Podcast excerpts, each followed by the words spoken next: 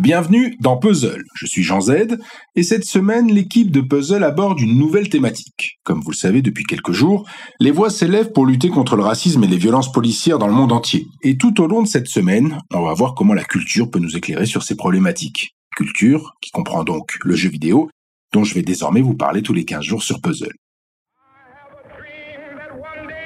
On n'a pas éradiqué le racisme. I have fought very firmly against white domination. I have fought very firmly against black domination. Beaucoup plus de racisme, beaucoup plus de répression politique aux États-Unis. It is a plain fact that racial discrimination still exists. Débutons par un mème largement relayé sur Twitter ces dernières heures. Le streamer noir américain Exit Summer joue à son jeu favori, l'increvable GTA San Andreas sorti en 2004. Le personnage principal se nomme Carl C.G. Johnson, jeune afro-américain revenu dans sa ville de Los Santos pour aider le gang du quartier à retrouver son prestige d'antan. Sur la vidéo postée par Exit, C.G. ne réplique d'abord pas au coup de poing d'un passant blanc infligé en pleine rue. Le streamer tourne légèrement la caméra et on découvre une voiture de police derrière son avatar. Les agents présents dans le véhicule n'ont aucune réaction alors que le héros du jeu prend mornifle sur mornifle. Exit Summer décide de frapper à son tour ses agresseurs, et cette fois, la police intervient immédiatement pour arrêter CG. Le streamer tourne alors son visage vers la caméra, avec une mine à la fois dégoûtée, dénonciatrice et drôle. Dans les commentaires, certains internautes crient au racisme. Mais les jeux vidéo sont-ils vraiment racistes? Déjà sur le banc des accusés au titre de drogue dure, sexiste, incitant à la violence et au travail forcé, y ajouter une nouvelle inculpation de racisme, c'est peut-être un peu beaucoup pour les larges épaules de ce divertissement, certes populaire, mais surtout mondialisé. Le secteur du jeu vidéo n'est pas exclusivement dominé par Hollywood comme l'est le cinéma. Le Japon et la Chine sont des acteurs majeurs de cette industrie, avec des compagnies comme Tencent, Nintendo ou PlayStation. Quant aux héros les plus vendus sur console en 2019, il s'appelle Luigi, Mario et Pikachu. Traquant avec espoir les Pokémon et leur mystère, le secret de leur pouvoir. Mais dès lors que s'affichent sur l'écran des personnages humains, le mâle blanc hétérosexuel entre 30 et 40 ans domine les débats. Alors est-ce que le jeu vidéo participe consciemment ou inconsciemment à la diffusion de stéréotypes racistes? Si l'on met de côté la liste des jeux volontairement xénophobes, avec pour seul et unique fond de commerce la haine de l'autre, les exemples demeurent encore nombreux. En 2011, le jeu Deus Ex Human Revolution propose ainsi une science-fiction ambitieuse, se saisissant courageusement de la question des discriminations en confrontant humains classiques et humains augmentés dotés de prothèses robotiques. Oui, mais voilà, le jeu trébuche quand le héros rencontre une jeune femme noire qui parle comme un Huggy les bons tuyaux au féminin, avec des tics de langage d'une esclave du Mississippi, alors que l'intrigue se situe en 2027. Ce serait-il pas le capitaine en personne? Monsieur Sarri vous a bien retapé, pas vrai? Il vous a filé des lunettes toutes neuves et tout. Eh ben... Quoi de neuf, Laetitia?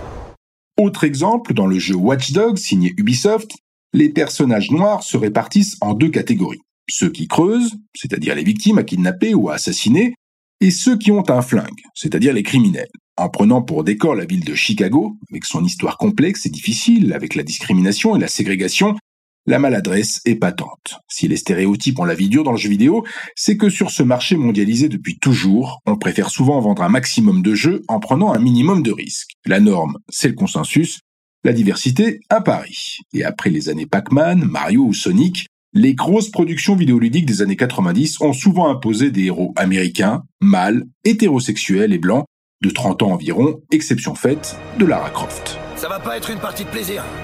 C'est pas ce qui va m'arrêter. Je me doute. Cette surreprésentation du mâle blanc alpha s'explique aussi par le manque de diversité dans les équipes de création, seulement 2% et demi de développeurs noirs de jeux vidéo dans le monde en 2015, selon l'International Games Developer Association. Bien que les noirs aient été, et restent encore sous-représentés, des ingénieurs et des concepteurs de jeux noirs ont pourtant été pionniers dans cette industrie. Au milieu des années 70, Jerry Lawson supervise la création de la Fairfield Channel F, première console de jeux vidéo à cartouches de jeux interchangeables, une révolution. À cette même époque, Ed Smith, afro-américain ayant grandi dans les bidonvilles de Brooklyn, conçoit la Imagination Machine, une console de jeux vidéo hybride avec un ordinateur personnel. Aux États-Unis, la biographie d'Ed Smith vient de paraître, son titre Imagine That. Côté jeu, Il faut attendre les années 2000 pour que se multiplient et s'imposent des personnages principaux noirs, comme dans Grand Theft Auto San Andreas, dont je vous ai parlé au début de cette chronique, ou encore Mafia 3 et Watch Dogs 2. Sauf que ce sont tous des délinquants, ou des criminels, difficile donc d'échapper au lieu commun. Ces types-là, c'est pas des poètes, je te préviens. Ce sera pas la première fois qu'on me traite de nègre. Tu sais, juste pour info, surtout te vexe pas si je tue le mouvement. Là, tu vois, tout ce qui m'importe, c'est qu'on mette la main sur ce fric.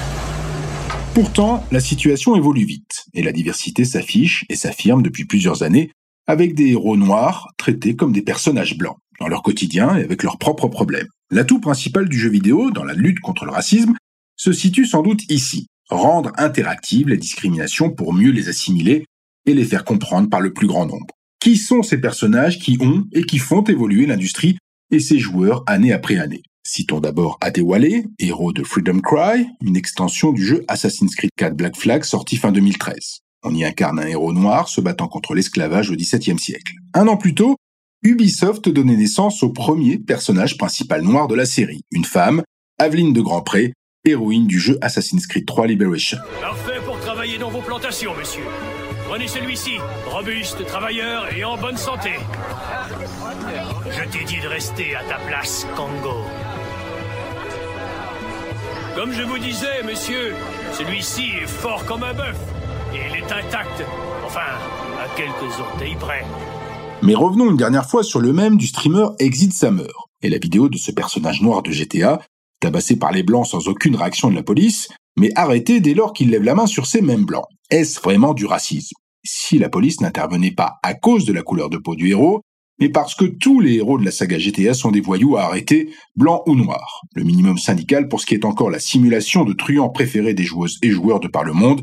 À vous de juger en tout cas. Demain, rendez-vous avec Karen qui nous partagera quelques contenus et lectures pour nous éduquer sur la question raciale.